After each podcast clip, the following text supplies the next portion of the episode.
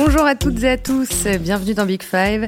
Au programme cette semaine, le Chelsea de Thomas Tuchel à l'arrêt en championnat. Seulement trois victoires depuis début décembre. Le champion d'Europe vacille, pas épargné par les blessures et secoué par l'épisode Lukaku. L'attaquant belge a clamé son amour pour l'Inter moins de six mois après avoir quitté Milan. Comment cette déclaration a-t-elle été gérée par le club? Quelles en sont les conséquences sur sa relation avec ses coéquipiers et avec Thomas Tuchel, l'entraîneur des Blues qui peine à relancer son équipe Chelsea manque de percussion, de créativité sur le terrain, notamment dans le secteur offensif. Comment expliquer ces difficultés en attaque avec un effectif pourtant très bien fourni? Lukaku est-il mal utilisé? À qui pourrait-il être associé? Et à quel point les absences des latéraux Rhys James et Ben Chilwell sont-elles préjudiciables? On va essayer de comprendre les difficultés de Chelsea dans le jeu à un mois du huitième de finale de Ligue des Champions contre Lille. Avec moi aujourd'hui Pierre-Etienne Minonzio, notre spécialiste du foot anglais évidemment. Bonjour Pierre-Etienne. Bonjour Marie, bonjour à tous. Et puis nous accueillons une nouvelle recrue aujourd'hui, Julien Maumont, journaliste indépendant, spécialiste des questions tactiques. Bonjour Julien. Bonjour à tous, merci de m'accueillir. Bienvenue. Euh, voilà, vous avez le casting et le menu. Maintenant, on peut commencer. Début décembre, Chelsea dominait euh, encore la Première Ligue et comptait un point de plus que Manchester City. On pensait alors que la lutte pour le titre en Angleterre s'annonçait très serrée, avec aussi Liverpool évidemment. Mais presque deux mois plus tard, City s'est envolé, 12 points d'avance sur Chelsea, 11 sur Liverpool qui a un match en moins. Les Blues sont tombés en panne, ils n'arrivent pas à redémarrer, seulement 3 victoires sur 10 euh, en championnat depuis le 2 décembre. Il y a plusieurs explications à cette euh, panne, on va en parler. Avant cela, on va revenir sur l'épisode qui a agité le club au début du mois l'interview de Lukaku à Sky Italia. Pierre-Etienne, rapidement, pour euh, les auditeurs qui se remettaient encore du Nouvel An et qui n'ont pas suivi cette histoire, est-ce que tu peux nous rappeler le, le contenu de cette interview? Alors, de manière très rapide, c'est une interview qui a été publiée par Sky Italia le 30 décembre. C'était un jeudi et le dimanche, il y avait le match Chelsea-Liverpool. Donc c'est vraiment à quelques jours d'une rencontre très importante pour Chelsea. Et dans cet entretien qui avait été enregistré bien avant, mais que Sky Italia gardait euh, pour le sortir au bon moment, euh, dans cet entretien, en gros, il, dit, pour résumer, deux choses. Il dit d'une part qu'il se sent pas très bien à Chelsea euh, parce que, en gros, il a l'impression qu'on lui fait pas confiance et puis, il parle étonnamment aussi d'un changement tactique qui lui conviendrait pas. Et l'autre chose, c'est qu'il dit, en gros, et c'était d'ailleurs pour ça qu'il avait donné l'interview à la base, c'était pour dire à quel point il était attaché à l'Inter, son ancien club, et puis qu'en gros, il, reviendra à l'Inter dès que possible. Et pour résumer rapidement les choses, cette interview est totalement incompréhensible. Vraiment, c'est un des trucs les plus hallucinants depuis que je suis la première ligue. C'est parce que c'est incompréhensible parce que Lukaku est, quelqu'un de, très intelligent, plutôt bon dans sa com et qui a d'ailleurs un diplôme de relations publiques. Il quand il a fait ses études en, Belgique, il avait eu un diplôme à l'université de relations publiques parce que il dit qu'il aime l'Inter et qu'il aurait voulu rester, mais en fait, il aurait pu rester. Simplement, en gros, il voulait un nouveau contrat alors que l'Inter avait plus du tout les moyens de le garder, donc ils n'avaient pas les moyens de le payer encore plus. Donc, en fait, il n'a pas tout fait ce qu'il fallait pour rester à l'Inter. Il dit qu'il est pas heureux de jouer à, Chelsea, mais alors qu'il a été malade, il a eu le Covid et qu'il a été blessé, et quelque part, il y a très peu de matchs où il n'a pas joué, où il aurait pu jouer. Et dernière chose. Il, pose aussi le, problème de, son utilisation. Et il y a l'utilisation, mais il parle d'un changement tactique. Et là, je parle sous le contrôle euh, de notre invité, qui connaît sans doute mieux, mieux, ça que moi. Et euh, en fait, il, joue toujours de la même manière. Enfin, il y a eu très peu de changements, à part euh, récents. Mais il joue, voilà, depuis qu'il est arrivé, Tourelle, il fait 3-4-2-1. Donc en fait, euh, c'est une interview qui est incompréhensible et qui a semé un bazar euh, assez considérable au sein du club. Julien, tu vas dans le sens de, Pierre-Etienne sur l'utilisation de Lukaku. On y reviendra plus en détail plus tard, mais euh, pour commencer. Oui. c'est clair qu'il n'y a rien qui a changé depuis le début de saison, à part récemment en effet, on a vu un peu de 4-4-2 apparaître, notamment dans le nul à Brighton. mais c'est vrai que voilà, depuis le début de, saison, et notamment sur ces premières semaines où ça avait très bien marché pour Lukaku aussi, on pensait que en effet il serait la pièce qui manquait à l'attaque de Chelsea pour lui faire prendre une nouvelle dimension et vraiment rivaliser avec Liverpool et City pour le titre. Euh, voilà, depuis euh, ces, débuts-là, il n'y a rien qui a changé fondamentalement dans l'approche de Tourelle, dans les joueurs qui sont autour de lui, dans la disposition sur le terrain de ces éléments-là. Il y a des absences, certes, on va en parler peut-être qui euh, lui empêchent de recevoir certains types de ballons, notamment depuis les couloirs avec des pistons importants, James et Chilwell qui sont absents. Mais sinon, non, le contexte tactique de jeu n'a pas changé. Il a changé par rapport à ce qu'il connaissait à l'Inter, peut-être en effet, même si c'est pas si différent que ça dans certains aspects. Euh, mais malgré tout, voilà, c'est vrai que c'est d'autant plus incompréhensible qu'ils mettent en avant ce point-là. Alors aujourd'hui, trois semaines après, est-ce que euh, l'agitation est un petit peu retombée au club? L'agitation est retombée parce que lui, euh, il a fait euh, une vidéo d'excuses euh, que j'engage tous nos auditeurs à voir parce que c'est vraiment un truc complètement surréaliste où on- on- le mec qui l'interroge, qui a été, c'était fait par la, la chaîne du club, il lui demande trois fois Et vous avez quelque chose à dire aux fans? Oui, oui. Alors du coup, je m'excuse vraiment auprès des fans, mais j'ai l'impression que les fans n'ont pas bien compris ce que vous vouliez dire. Bah, en fait, je m'excuse. Enfin voilà, c'est complètement surréaliste. Et, et donc, il s'est excusé et puis il a fait en gros profil bas et puis il a, il a, il a joué pas trop mal joué et on voit que Tourelle donc a fait des petites évolutions pour essayer de le mettre plus à l'aise. Donc euh, voilà, il fait profil bas. Donc je pense que ça s'est un peu calmé, mais le problème dans ce genre de sortie, c'est que ça laisse des traces à long terme en fait. Voilà, on peut pas dire du jour au lendemain, euh, bon ça y est, on l'a privé d'un match, donc il a pas joué ce, ce Chelsea Liverpool et puis allez, on repart sur une nouvelle base. En fait, il y a des, en fait, ça fait quand même euh, des problèmes qui sont un peu plus sur le long terme quoi. Ouais, c'est ce que je voulais demander à Julien. Euh, à quel point ce genre d'incident peut euh, perturber une équipe, euh, enfin peut perturber l'équipe et donc avoir une incidence sur euh, les résultats? Disons que quand ça concerne un joueur comme Lukaku qui était annoncé, en tout cas à son arrivée, comme ce que je disais tout à l'heure, la pièce manquante de l'attaque, forcément que c'est un problème central et qui cristallise finalement euh, l'un des soucis euh, majeurs depuis l'arrivée de Thomas Tuchel à Chelsea, c'est qu'il n'a pas réussi à mettre les conditions pour qu'un de ses numéros 9 il y a eu euh, Werner avant lui et maintenant euh, Lukaku, réussissent à être performants à long terme. Alors pour Werner, c'était peut-être un souci personnel de finition propre, où il était très maladroit. Pour Lukaku, euh, c'était censé justement être le joueur qui euh, serait le vrai buteur de Chelsea, revenir en première ligue en plus après des super saisons à l'Inter. Après, euh, il avait- ça s'était mal fini, son passage précédent en première ligue à Manchester United. Donc en effet, ça, ça crée forcément en plus dans un enchaînement de matchs très dense où il faut vite réussir à, passer à autre chose. Ça crée une atmosphère délicate et forcément tout ce qui se passe autour du terrain re- rejaillit aussi sur euh, ce qui se passe sur le terrain. Euh, Lukaku a été euh, sanctionné, il me semble, de, de- de- su- suite à cette interview. Donc forcément aussi ça a pu avoir un impact direct sur le terrain, même si ses performances récentes font que ça n'a pas forcément été si préjudiciable que ça pour Chelsea. Ouais, bah, il a été sanctionné, il a été en fait écarté euh, pour le match de, de Liverpool, mais après il est revenu. euh, oui, mais il a eu sanction pécuniaire, donc c'est la République qui a Ah. dit que c'était 500 000 euros. Ok. C'est complètement. Alors peut-être qu'à son échelle, c'est peut-être pas tant que ça, mais c'est assez, euh, assez dingue quand même. Ça va être, enfin, c'est ce que tu disais euh, plus largement tout à l'heure, mais ça va être compliqué de, de, de se remettre de cet épisode pour Thomas Tuchel. Non, je pense que c'est possible, mais disons que en fait, ça affaiblit. Ça affaiblit beaucoup de choses. C'est-à-dire que s'il y a d'autres problèmes qui reviennent, on reviendra constamment à cette histoire. Et d'ailleurs, euh, il l'a dit, Tourelle, arrêtez de me poser des questions sur euh, Lukaku en conf de presse. En fait, voilà. Donc, en fait, c'est toujours pareil. Il y a que les victoires qui peuvent euh, relancer tout ça, une dynamique de groupe positive et des buts euh, pour Lukaku. Mais s'il y a d'autres problèmes qui interviennent, on, on- on fera toujours, on le rapprochera du, de Lukaku en disant ah tout est parti de là. Donc c'est pas évident, c'est pas évident pour Tourelle. Et, et cette histoire mise à part, comment tu le sens, euh, Thomas Tuchel, depuis un mois et demi, donc depuis que ça va moins bien? Est-ce qu'il est peut-être plus nerveux sur le banc ou plus incisif avec la presse? Bah, là, euh, il faut voir là, sa conf d'après-match après Brighton, c'est incroyable. Il est livide. Il a un- après un... match nul un partout Voilà, pardon, c'était mardi soir, un partout à Brighton. Il est, il est, je l'ai jamais vu comme ça. Il est livide. Il a un ton monotone. Il dit bon bah voilà, on était vraiment très fatigués euh, et en face, euh, ils ont célébré ce nul comme une victoire. Voilà, super. et euh, il était épuisé. Donc je pense que là, présentement, il est épuisé. Il l'a dit. Par ailleurs, bah, il a toujours été au bord de, la touche. il a toujours été ultra nerveux. Ça, ça n'a pas changé. Ce qui a changé, c'est peut-être sa communication est un peu plus maladroite. Il, a beaucoup, euh, ces dernières semaines, euh, dit qu'il avait l'impression de ne pas être traité justement euh, avec les Covid, parce qu'il a demandé à plusieurs reprises des matchs d'être reportés qui n'ont pas été. Mais après, il faut qu'il se méfie, parce que en Angleterre, euh, c'est pas forcément toujours très bien perçu d'utiliser des, excuses, quoi. De dire, ah, mais en gros, c'est pas de ma faute, j'avais trop de joueurs Covidés, mais en fait, il a quand même un effectif de taré, donc euh, faut pas trop qu'il joue là-dessus. Et je trouve que quelque part, ça ra- rappelle un peu le le Guardiola de la première saison qui se plaignait un peu du championnat anglais, pas du tout pour la même raison, mais en fait je pense qu'il est en train de faire tout simplement l'apprentissage de la première ligue, parce qu'il est venu en janvier euh, l'an dernier.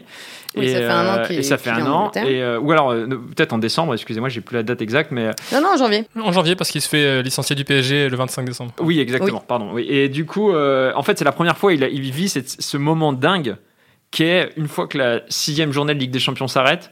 En fait, c'est là où commence vraiment le championnat anglais, d'une certaine manière. J'exagère à peine, mais c'est là où ça devient complètement fou. C'est extrêmement dur à gérer. Guardiola, pour sa première saison 2016-2017, il n'avait pas du tout réussi à le gérer. Et je pense qu'il vit cet apprentissage-là de ce moment de la saison qui est extrêmement dur. Et quand on l'a pas vécu sur le banc, et ben on peut, on peut pas imaginer à quel point c'est dur. quoi. Oui, avec un calendrier très dense et, euh, et en plus, cette année bon, et l'année Mm. dernière, euh, le Covid.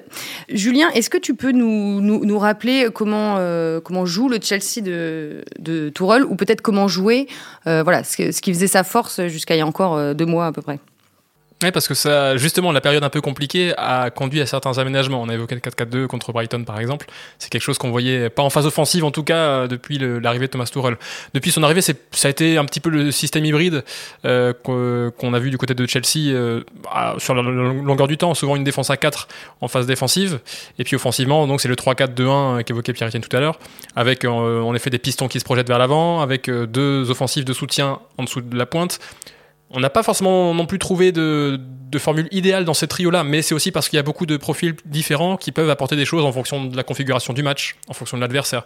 Donc on a par exemple Ziyech, Havertz, Mount, euh, Pulisic aussi. Euh, il a plus joué peut-être euh, comme, comme piston, mais ça peut être aussi un attaquant de soutien. Bref, il y a beaucoup de formules possibles devant.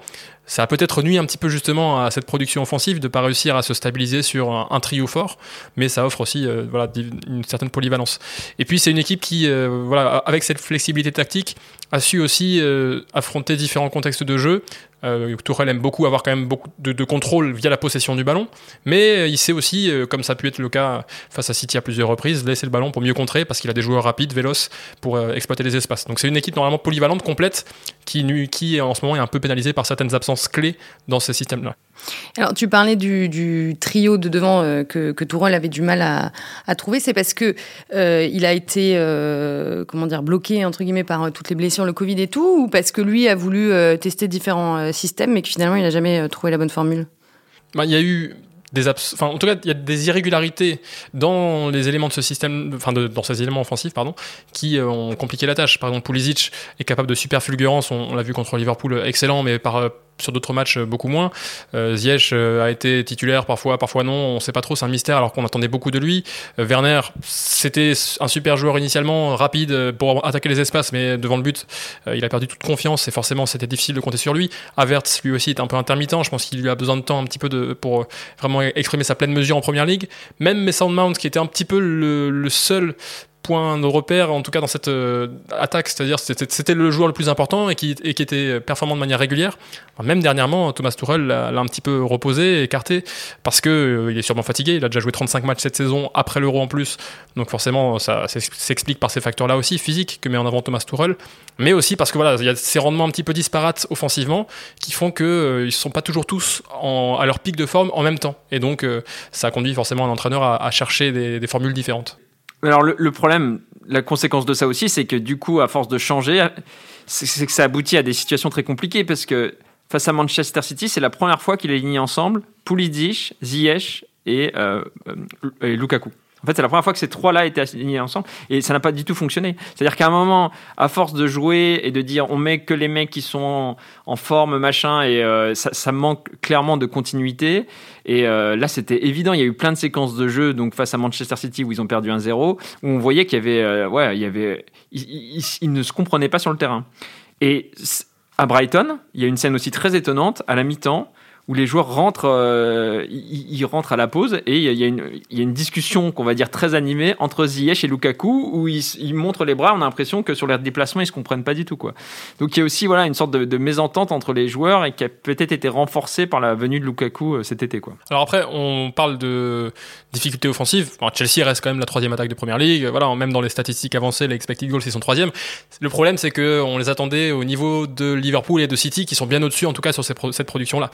Donc c'est plus ce, décalage avec euh, les deux locomotives de la première ligue qui fait mal à Chelsea, euh, parce que en, valeur absolue, ça reste supérieur au reste de la première ligue. Donc ils sont un petit peu entre les deux en fait. C'est une équipe qui a mis 4-0 à la Juve, mais là on parlait plus, enfin là j'entendais plus sur les dernières semaines quoi. Voilà où ils ont vraiment euh, des difficultés offensives quoi.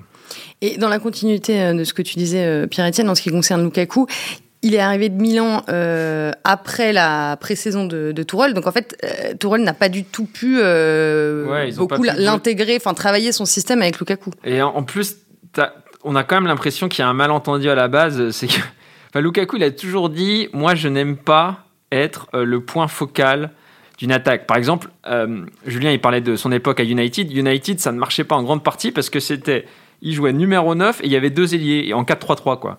Et là en fait, il se retrouve seul en pointe et il a dit plusieurs fois qu'il aimait pas trop ça. Donc en fait, à la base, il y a et surtout Tourelle, il a dit avant qu'il vienne, il il va être super parce qu'il va nous permettre de jouer dos au but et de faire remonter l'équipe. Ce qu'il a fait un peu au début, Mais finalement, Chelsea joue pas du tout comme ça. Ce qui faisait très bien à Milan l'année dernière. Oui, mais quelque part, Chelsea, c'est pas, et ça, Julien, il en parlera mieux que moi, mais c'est pas du tout leur identité de jouer comme ça. Ils jouent quand même plus sur les transitions, sur la rapidité. Ils ont pas besoin d'un mec qui, qui permette à tout le monde de remonter tranquillement. Enfin, donc, donc en fait, il y a un malentendu, je pense, à la base sur euh, ses qualités. Lui, en gros, il, préfère jouer avec deux attaquants. Et ce qu'il adore, c'est prendre la profondeur, jouer face au but, et donc être servi dans la profondeur. Et la manière dont euh, Chelsea joue, à la base, on est, enfin, on n'est pas sûr. Ce fameux 3-4-2-1, euh, on n'est pas sûr que ce soit vraiment compatible, en fait. Ouais, Julien, sur, sur l'utilisation de Lukaku? Ouais, et je suis d'accord sur ce malentendu qu'il peut y avoir, parce que même Lukaku, quand il parle de son jeu, il va souvent dire, je me souviens d'une interview il y a quelques années où il disait euh, sur 40 mètres personne ne peut m'arrêter. Il avait marqué un but à City comme ça, je crois que c'était avec Everton encore ou, avec, ou là s'il était déjà passé à United où euh, il met euh, il, il humilie Clichy sur voilà ces 40 mètres là à, City pour aller marquer. En effet, il est presque meilleur pour attaquer les espaces qu'en point d'appui de haut but, alors qu'il a le gabarit pour ça aussi. Il sait très bien le faire. En effet, avec Martinez à l'Inter, ça marchait bien, mais aussi parce qu'il pouvait être mobile. Et justement, avec deux éléments offensifs un petit peu en dessous de lui, est-ce que ça restera un petit peu les espaces dans lesquels il peut apparaître pour se proposer en appui alors que on pourrait imaginer en effet que ça pourrait être un Giro amélioré par exemple. Mais Giro a peut-être un peu plus de finesse technique dans les remises pour s'associer, comme ça marchait bien avec Hazard par exemple. Donc c'est sûr que c'est un profil difficile à cerner. Et peut-être aussi qu'en première ligue, il a un peu moins l'ascendant physique sur les défenseurs qu'il peut y avoir en, Serie A, même s'il y a des super défenses en Serie A aussi, mais euh, en tout cas on le voit moins dominateur que ce qu'on pouvait attendre depuis son arrivée. Ce qui peut expliquer aussi ses difficultés dans ce registre-là. Julien euh, parlait de, enfin, a évoqué Lautaro Martinez, euh, donc le, partenaire privilégié euh, de Lukaku à l'Inter. Qui pourrait être le Lautaro Martinez de Lukaku à Chelsea? Si je dis pas de bêtises, à Brighton, ça devait être Hudson Odoi, mais ça n'a pas trop marché parce que Hudson Odoi, en ce moment, il est, alors que c'est un super joueur, mais il est pas du tout en confiance en ce moment. Alors, euh, je sais pas, comme ça je dirais Avert. Je me demande s'il avait pas essayé Avert, parce qu'en fait, ce 4-4-2, qui est un 4-2-2 euh, très Rangnick aussi, hein, euh, en fait, il l'a il, essayé en Coupe de la Ligue aussi, en demi-finale. Et je pense, je, me demande s'il avait pas essayé Avert, ça serait un, profil intéressant. Mais, euh, oui, c'était avec Avert. Avert, c'est vrai, c'est ça. Et donc, effectivement, il, faudrait un, joueur qui lui permette de faire des appels différents, et surtout, voilà, son grand kiff, c'est partir de, le long de la ligne gauche, revenir, ce qu'il fait pas du tout si, si effectivement il est seul en pointe. Donc il faudrait trouver peut-être, euh, ou peut-être euh, Werner aussi. Hein. Mais pour l'instant, en tout cas, ils n'ont ils ont pas trouvé la bonne formule. Alors en début de saison, Tourelle euh, avait, avait dit que l'association Lukaku-Werner pourrait bien fonctionner. Bon, mm. On l'a pas trop vu. Julien, t'en penses quoi, toi? C'est difficile à dire, c'est sûr. Parce que après, ce qui était intéressant avec Lautaro Martinez, c'est qu'il avait aussi une faculté d'association pour combiner qui est supérieure à celle de Werner, je pense. Werner, c'est un joueur, en effet, un excellent avare d'espace, il va super vite. Mais euh, Lukaku a peut-être besoin d'un deuxième attaquant qui puisse combiner avec lui euh, et s'entendre sur des mouvements complémentaires, euh, ou combiner court et. Averts, ouais, voilà. Averts peut être très intéressant dans ce registre-là, ou même Mason Mount, en fait. Alors après, il, il est plus milieu qu'attaquant, mais c'est pour ça que je suis un peu surpris que ça fonctionne pas mieux dans ce 3-4-2-1 initialement parce que euh, Lukaku a deux super joueurs de ballon autour de lui proches. Alors peut-être que les configurations de match aussi, où Chelsea peut avoir souvent le ballon sauf contre les gros, euh, compliquent un peu la tâche de Lukaku, parce qu'on se souvient notamment d'actions avec l'Inter, où là où il pouvait être très fort, c'est quand euh, l'Inter relançait bas sous pression, et en trois passes bien bien précise mise en place par les systèmes d'Antonio Conte. Il arrivait ensuite à pouvoir se projeter vite vers l'avant et jouer presque une situation d'attaque rapide à partir d'une attaque, attaque placée.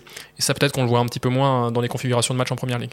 Pendant que tu parlais, je, réfléchissais à Mant. Mant, il a déjà joué faux neuf, effectivement, et ça pourrait être, il aurait le talent pour ça, effectivement. Ça, serait quelque chose qui serait très intéressant à voir. Et pour en revenir euh, au reste de, l'effectif euh, devant. Euh, Julien disait tout à l'heure que hum, Tourelle semblait avoir un, problème récurrent avec euh, avec les numéros 9. est-ce que hum, est-ce que ça veut dire qu'il y a peut-être un, problème de, travail à entraînement, de un, truc physique? Enfin, je, je non, des, des hypothèses. Non, je pense simplement que après, c'est très dur. C'est-à-dire que, par exemple, contre City, euh, il a eu euh, deux occasions, euh, Lukaku. Donc, c'est-à-dire qu'il faut, et deux occasions qui sont pas évidentes, quoi. Donc, ça veut dire qu'il faut quelqu'un qui soit ultra rapide et qui soit tueur devant le but. Et donc, Werner, il a que la première option. Il est extrêmement rapide, mais il est pas tueur. Donc, en fait, les, en gros, l'idéal, ça serait Haaland, quoi. En gros, je pense que dans le système qu'il a avec une seule pointe, est vraiment euh, un seul mec qui peut finir. Et dans un système où, en ce moment, comme il, dispose ni de Rhys James, enfin ouais, où, où ces euh, joueurs de côté sont blessés, donc il y a encore plus de responsabilité pour la pointe. Je pense simplement que son système est très extrêmement exigeant et qu'il y a très très peu d'attaquants de pointe qui seraient capables de marquer beaucoup de buts avec lui, quoi. Donc c'est plus que, ouais, c'est très exigeant, quoi. Et je je, crois pas qu'il ait une sorte de malédiction, quoi. C'est juste que les joueurs qui pourraient entrer dans ce système, ils, ils se comptent sur les doigts d'une main, en fait. Et puis comme dit Pierre-Etienne, il y a eu plusieurs occasions. Alors contre City, c'était le cas. C'était, ça avait pu être le cas aussi par le, par le passé avec, euh, avec Werner. Et le rôle de l'entraîneur, finalement, c'est que son équipe se crée des occasions. Parce que la finition, c'est souvent un peu plus aléatoire. Euh, ça dépend de plein de facteurs extérieurs, de la confiance notamment de, l'attaquant. Donc c'est difficile pour un, entraîneur de véritablement influer sur la finition et l'efficacité de son avant-centre. Il faut juste espérer qu'à long terme, euh, si euh, sous-performe par rapport à ses statistiques avancées en termes de finition, bah, ça finisse par se corriger naturellement et qu'à force d'insister, sauf que si un joueur, comme ça a été le cas pour Werner, finalement n'arrive pas à sortir de ce cercle vicieux, mais au final, euh, ça se résout jamais. Et puis, euh, et puis finalement, il faut recruter. Et Lukaku a été quand même recruté suffisamment cher pour espérer qu'il euh, fasse franchir ce palier-là. Si lui aussi se retrouve à avoir les mêmes problèmes de confiance que Werner il y a un an, bon, ça n'avait pas empêché Chelsea de remporter la Ligue des Champions aussi. Hein. Il ne faut pas noircir trop le, tableau. Mais c'est sûr qu'avec en plus le problème extra-sportif qui s'ajoute, ça fait un point en plus. Ouais, et c'est vrai que Julien le rappelle, 115 millions d'euros quand même, Lukaku, c'est énorme. Et du, du coup, si, si, maintenant le constat c'est de, de, dire bon finalement c'est euh, c'était peut-être pas le profil euh, parfait pour, pour Chelsea, c'est quand même un peu bête. Oui, oui, c'est la, c'est, ça serait un constat catastrophique. Après c'est pas fini, mais oui, en il fait, peut-être encore. Ce que je, ce que tu disais tout à l'heure, finalement, il y a, il y a, plus, il y a peu de peu de joueurs qui seraient mm. qui sont capables de jouer dans le système de Tourelle, mais euh, il est encore temps de. Oui, bien sûr. Et le, ah, mais c'est vrai que c'est compliqué. En fait, le, le dilemme auquel est confronté Tourelle, c'est c'est qu'en gros, est-ce qu'il doit changer son système pour Lukaku en fait? C'est-à-dire que d'un côté, il y a un joueur qui a coûté. Oui, mais ça, il le savait quand il l'a recruté. En fait, moi, c'est ça que je comprends pas. Bah ouais, mais après, il faut savoir que dans le, il y a quand même des mystères. Par exemple, pourquoi Lyon, euh, parenthèse, pourquoi Lyon a recruté Shakiri, par exemple? Oui. Bah, Shakiri, tout le monde, n'importe qui qui regarde la première ligue, c'est exactement comment il joue et que ça va pas du tout correspondre. Aux... voilà. Donc après, il y a des mystères, il y a des enjeux. Après, la, après Lyon n'a pas, pas, mis le même prix sur Shakiri. Ouais, mais à l'échelle de Lyon, c'est beaucoup en fait ce qu'ils ont mis. Et pour un joueur dont en fait c'était impossible que ça, ça, ça, fonctionne dans le système. Alors ils l'ont acheté peut-être pour d'autres raisons. Et si je fais le parallèle, c'est que en fait Lukaku, ils l'ont aussi acheté pour, euh, pour des, parce que c'était une très belle histoire. C'est le retour. Lui, il a toujours dit, et, c'est là où le Lukaku est extrêmement complexe, parce qu'il vient de déclarer son amour pour l'Inter, mais par ailleurs, il a toujours dit que Chelsea, c'était son club de cœur qu'il supportait quand il était gamin. Et donc, quand, il a été transféré, c'était je, rentre à la maison. Euh. Voilà, et donc c'était une très belle histoire aussi. Donc je pense que c'est ça qui les a. Et je pense qu'en en fait, il a dit, il a, il a dû penser Tourelle qu'il il était tellement fort qu'il arriverait à faire en sorte que ça, ça marche. Et c'est vrai que l'image que renvoyait Lukaku, c'était quand même. Euh, bah, d'ailleurs, vous aviez fait une très bonne émission hein, sur le sujet. C'était euh, voilà, on avait l'impression que c'était un des trois meilleurs attaquants du monde, quoi. Mais c'est pour ça que le foot n'est pas une science exacte finalement. Parce que malgré tout, même si aujourd'hui on fait le constat que ça marche pas, sur le papier initialement, enfin moi j'étais hyper emballé parce que en effet c'était un attaquant qui avait pris une envergure euh, euh plus qu'européenne, euh, qui était en effet je pense à, à, l'Inter l'un des meilleurs neufs du monde, qui euh, marchait sur les défenses adverses, qui était extrêmement complet, qui était précis aussi. Il semblait avoir progressé en plus sur le plan technique alors que justement le match à City a énervé Tuchel pour ça parce que Tuchel a mis en, a mis en avant des pertes de balles incompréhensibles pour lui et c'est pour ça qu'on l'a vu très agité aussi au bord du terrain contre City, et pas seulement contre Lukaku d'ailleurs. Euh, donc c'est pour ça voilà, sur le papier, tout semblait être fait. Et je pense pas que ce soit seulement pour, pour la, bonne la belle histoire. Peut-être qu'en effet, ça a joué sur ce, ce retour-là. Mais je pense que même dans les statistiques avancées, quand ils ont fait leur recrutement, ils ont étudié le profil de Lukaku, ils se sont dit voilà, c'est lui qui va nous faire franchir le palier, c'est lui qui va nous faire euh, gagner le, titre en première ligue, à partir de la base collective aussi mise en place par Tourelle, qui initialement a d'abord quand même construit sa réussite à Chelsea sur sa défense. On se souvient de la super série euh, à, son arrivée où ils ont encaissé très peu de buts avec un Edouard Mendy en feu. Ça s'est un petit peu aussi étiolé euh, sur les, à l'automne notamment, avec la forme de Mendy aussi. Et, finalement, ça se produit pas. Voilà, c'est des, choses parfois qui s'expliquent pas parce qu'il y a beaucoup de facteurs qui entrent en jeu, qu'on maîtrise pas toujours, l'adaptation, euh, et en effet le, ressentiment du, du, joueur sur certaines décisions de coach. Il y a vécu aussi des choses difficiles, comme disait Pierre-Etienne tout à l'heure, avec euh, des blessures ou le Covid. Voilà, le foot n'est pas une science exacte. Et petite parenthèse, en fait, il est apparemment, d'après ce conseil, il n'est pas très heureux à Londres, euh, mais pour des raisons perso. En fait, il vit seul. À cause du Covid, Lukaku, il a passé Noël seul. Voilà, il, il, vivait avec sa mère euh, à, Milan, mais là, il vit seul. Il est loin de son fils, enfin, manifestement. Donc voilà, il peut y avoir aussi des éléments perso qui, euh, qui expliquent la performance. Quoi. Hmm. un mot maintenant sur les deux latéraux que vous avez tous les deux évoqués, mais on n'en a pas parlé en, détail. Euh, donc le latéral gauche, Ben Chilwell, et euh, le latéral droit, Rhys James, qui sont euh, tous les deux blessés. Bon, Chilwell, saison terminée, il s'est fait les croisés. Rhys James, en revanche, devrait être de retour pour Lille. Rhys James, donc latéral droit, latéral droit régulièrement sélectionné en équipe d'Angleterre si je ne me trompe bah, il, Est, il est en concurrence, il, est, il, est en ce moment sélectionné, mais ce qui est incroyable, c'est que l'Angleterre, c'est le, à ce poste-là, ils ont avec le grand Trent Alexander-Arnold. et puis avec euh, Kyle Walker. Et il est en concurrence aussi peut-être avec euh, Trippier. Et on pourrait dire aussi avec Van Bissaka. En fait, l'Angleterre, c'est incroyable. Ils ont 5 cinq, euh, cinq arrière droits de folie, en fait. Ok, lui. fin de la parenthèse. Mais c'était le meilleur, et donc c'est vrai que c'est un, un vrai, euh, c'est une vraie perte euh, pour l'instant pour Chelsea, parce que tout simplement c'était le meilleur, sans doute, arrière droit d'Angleterre, et même le meilleur joueur de Chelsea sur la première partie de saison. Il était exceptionnel. Ah oui, à ce point-là Ah ouais, ouais, ouais. ouais il, est, il avait, je crois, sur la demi-saison, il avait 5 buts, 6 passes décisives, et puis des buts incroyables d'un mec en pleine confiance qui marquait des buts d'attaquant, et puis qui défend bien, qui attaque bien, et donc comme Julien l'a dit, dans un système en 3-4-3, euh, c'est des, des, pièces essentielles, ça. Donc en fait, c'est une énorme perte pour, le, ah ouais, pour, pour Chelsea. Ouais, Julien, plus, en détail, à quel point euh, il faisait du bien devant euh, Rhys James? Pour cet apport statistique qu'évoquait Pierre-Etienne, en effet, il, il, marque, il fait marquer. Ça reste encore aujourd'hui le joueur de Chelsea qui a donné le plus de dernières passes avant un tir, alors qu'il a quand même manqué quelques matchs maintenant depuis un moment avec sa blessure. Donc ça montre que c'était lui le principal créateur d'occasion de Chelsea. Ce qui est un peu paradoxal pour euh, ce qu'on considère d'abord comme un défenseur, mais ça montre en tout cas l'importance de ces joueurs de couloir. C'est pour ça aujourd'hui que Marcos Alonso, offensivement en effet, euh, compense un peu peut-être la perte de Chilwell, mais il ne le compense pas défensivement. Chilwell qui est quand même plus solide. Et on a vu contre Liverpool, notamment le but de Salah vient d'une désorganisation du couloir gauche de Chelsea où Alonso, Rudiger, Kovacic se font un petit peu aspirer. Et Chilwell est un peu, un peu plus de rigueur défensive à ce niveau-là. Et puis sur le couloir droit, finalement, l'absence de Rhys James force Tuchel à souvent mettre Aspilicueta dans ce rôle de piston. Aspilicueta qui a plus normalement le profil en phase offensive de Chelsea d'être le troisième central, axe droit, donc plutôt un latéral qui défend en effet le couloir droit en phase défensive, mais qui offensivement se projette pas et forme le troisième joueur à la relance. Alors il met beaucoup d'énergie à Spilicueta bien sûr, mais il n'a absolument pas la qualité de centre, la qualité de percussion, de projection qu'a Rhys James. Euh, il donne beaucoup d'énergie, euh, Rhys James au, jeu de, Chelsea. En plus, euh, bah, il a un passé, il, peut jouer mieux de terrain aussi. Enfin bref, il, est extrêmement polyvalent, il sait, il sait être efficace dans différentes zones, pas seulement sur, sur le couloir, Rhys James. Donc en effet, c'est une, une, perte peut-être plus lourde que ce qu'on pouvait imaginer au départ. En tout cas, c'est vrai qu'il a fait un super début de saison. Récemment, Tourelle, il était interrogé sur le fait pourquoi il n'avait pas mis Mason Mount titulaire à Chelsea. Il avait dit oui, mais Mount il est fatigué. À City euh, Oui, pardon, à, City, ouais. Lors, lors, de la défaite à City, il disait ben ouais, Mount est un peu fatigué et il a dit clairement que Mount souffrait du fait que Rhys James n'était plus là parce qu'ils étaient hyper complémentaires. Voilà. Rhys James qui, euh, je disais pas de bêtises tout à l'heure, devrait être de retour pour euh, le LOSC ou ça va être pas un peu ça, va ça va être juste. Ça, va être juste. Ça va être juste. et justement, en parlant de Lille, selon vous, là, quel est le chantier prioritaire à un mois du huitième de finale aller? C'est trouver les automatismes devant, c'est euh, remettre tout le monde. Euh, déjà, là, à court terme, il l'a dit, hein, c'est repos. quoi. Repos, il l'a dit, je donne deux jours, donc il faut, que tout le monde se repose. Là, il joue comme des tarés depuis début novembre, il joue tous les trois jours. Donc déjà, il faut se reposer.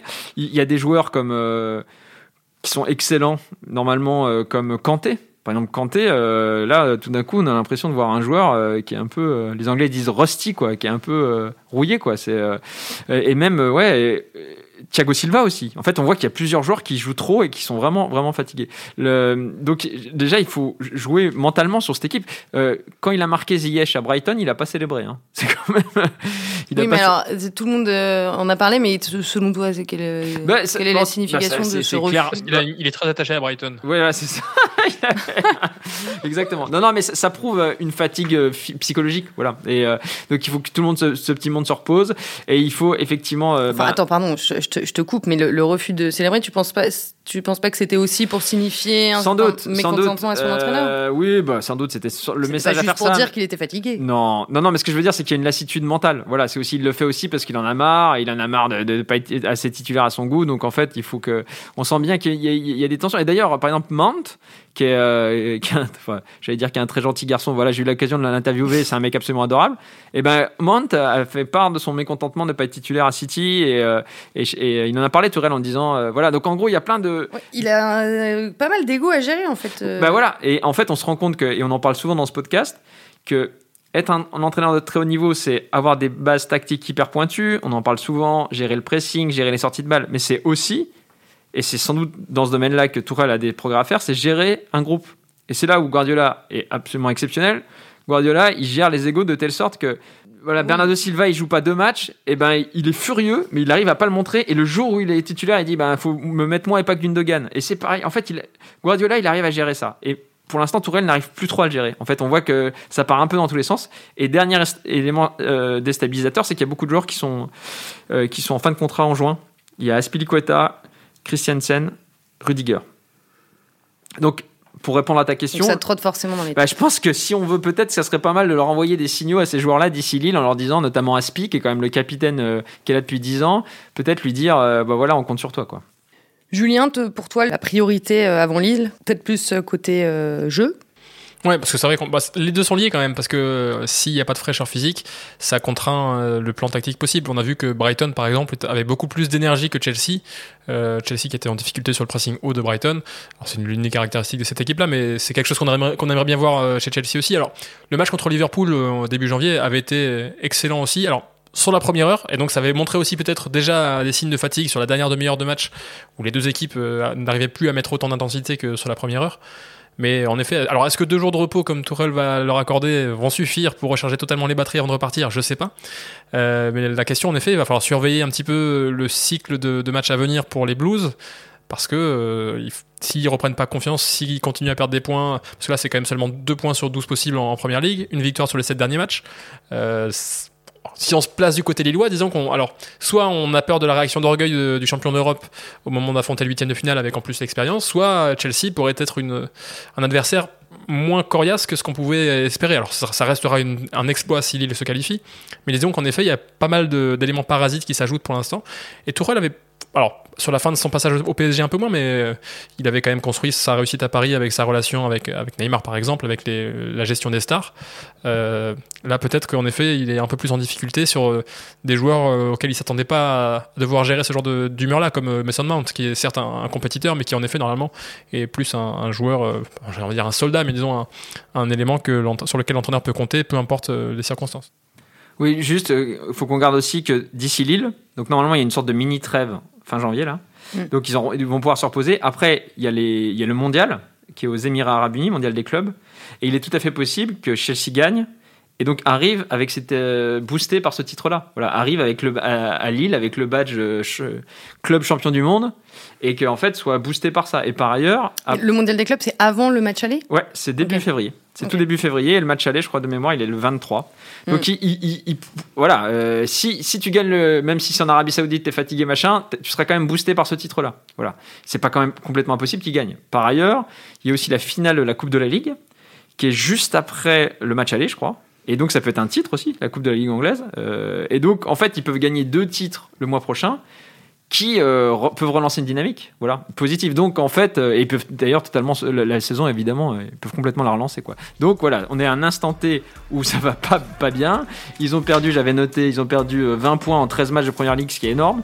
Mais oui ils ont tout quand même tous les ingrédients pour se relancer quoi on va voir s'ils se relancent dès ce week-end contre Tottenham. Ça va pas être forcément le match le, le plus simple. Et ils ont battu deux fois en, demi-finale de League Cup justement. Ah mais c'est un peu une équipe B quand même de, de des Spurs.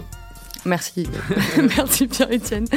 Euh, bon, on va s'arrêter là. Euh, merci du coup à, tous les deux, Julien Maumont, Pierre-Etienne Binonzio. Merci aussi à, Antoine Bourlon. Euh, n'oubliez pas, vous pouvez retrouver Big Five sur toutes les plateformes de podcast. Abonnez-vous et laissez-nous des commentaires. À la semaine prochaine.